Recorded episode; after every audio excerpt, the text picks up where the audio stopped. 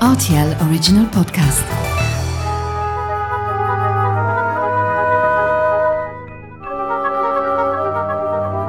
La route des vins du Luxembourg. Chaque été, c'est la même chose. Les stocks de rosé fondent comme neige au soleil chez les vignerons luxembourgeois. Je suis donc allé demander à Guy Crier du domaine Crier-Velbès à Elangegard quel était le secret d'un rosé typiquement luxembourgeois. Et pour lui, ça commence déjà par une histoire de couleur qui doit redonner de la fraîcheur visuellement. Alors, comment la couleur elle rentre dans le vin? Le, jus euh, du raisin est toujours blanc. Même euh, celui du raisin rouge, euh, le jus il reste blanc. Donc, il faut laisser la peau macérer avec le jus et plus longtemps on laisse macérer, plus intense devient la couleur. Et on a ici, on a maintenant un rosé très clair euh, avec des beaux reflets un peu violets. euh, c'est, euh, mais toujours vraiment subtil. avec, en fait, ça rappelle, oui, la légèreté, la fraîcheur. et c'est les rosés trop foncés. je- moi personnellement, je les aime pas. Moi, je recherche plutôt la, la teinte euh, claire et, euh, et ça on voit dans toute notre gamme de rosés. On en fait trois.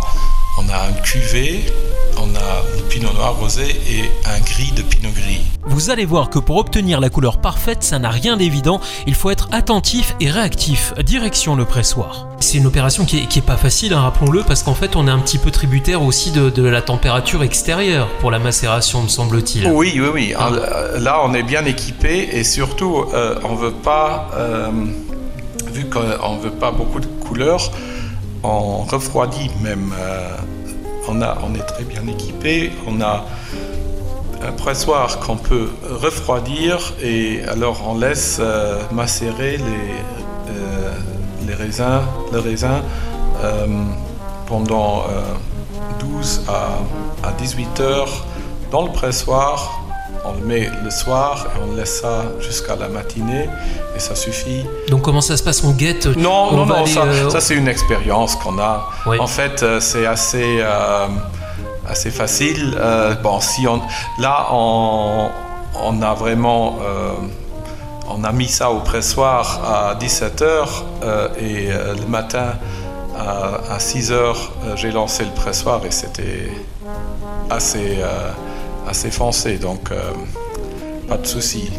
Parfois, on- il faut même euh, commencer à presser plus tôt. euh, ça, ça c'est, mais ça, c'est une expérience qu'on, qu'on obtient.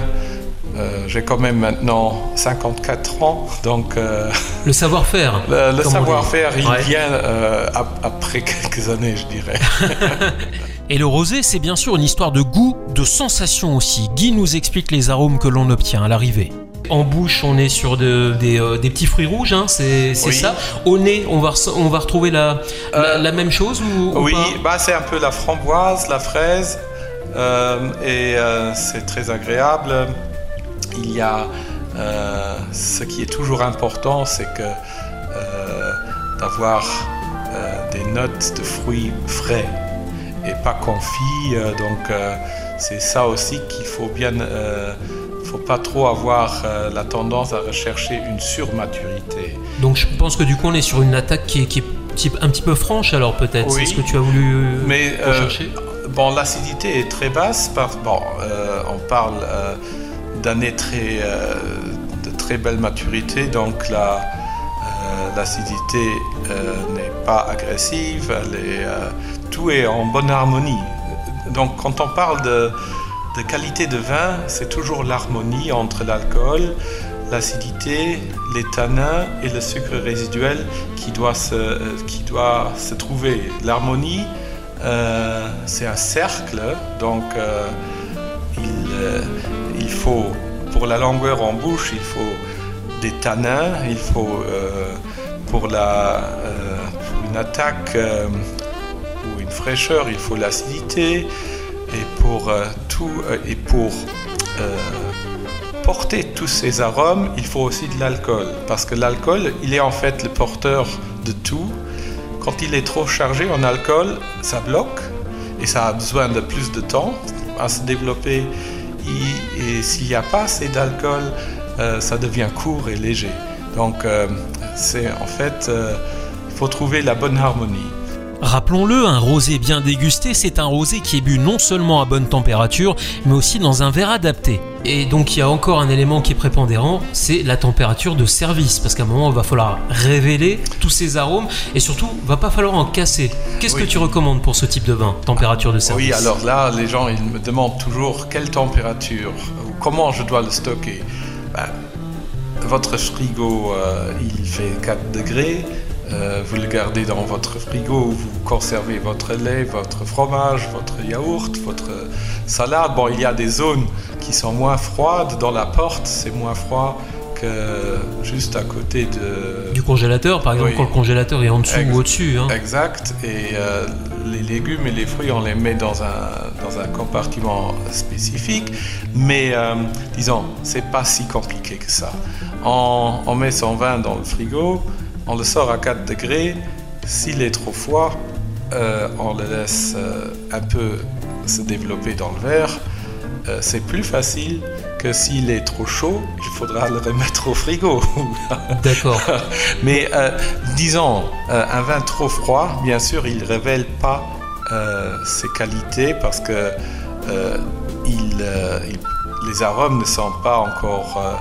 les arômes doivent être volatiles, ils doivent euh, pouvoir sortir du, verre dans le nez. Donc si c'est trop froid, vous allez sentir rien du tout.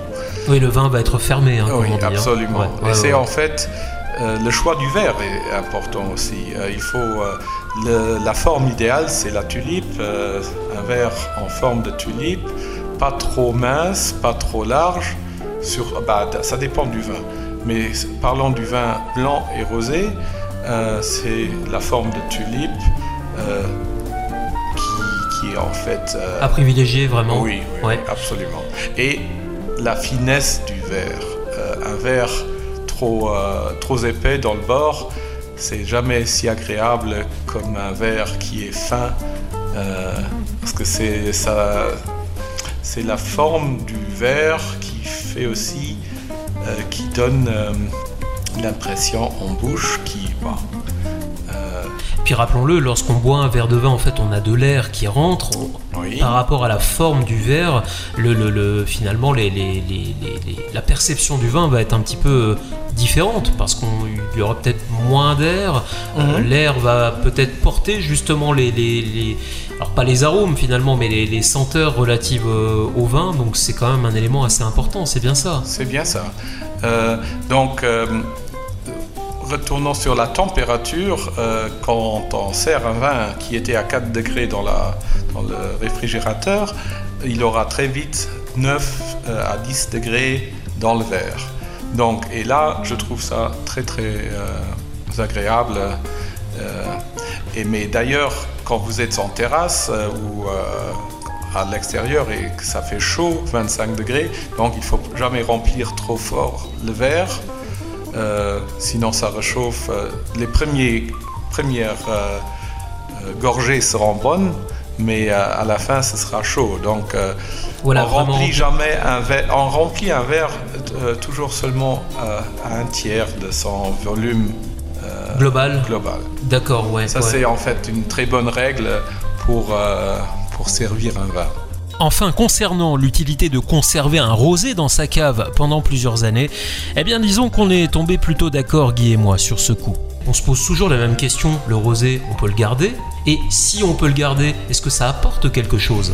Alors, euh, oui, euh, on peut bien sûr le garder, mais c'est pas prévu de garder un rosé euh, comme un Riesling ou un Pinot Gris ou un vin rouge.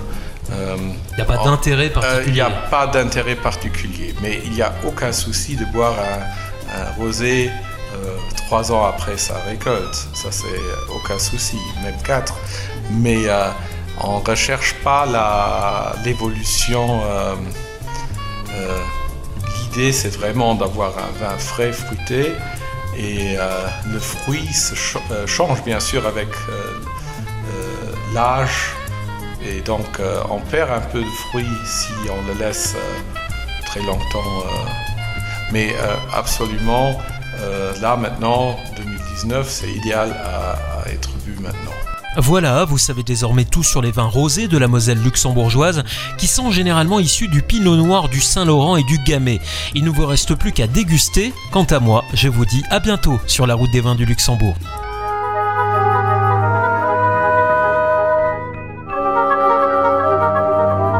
La route des vins du Luxembourg.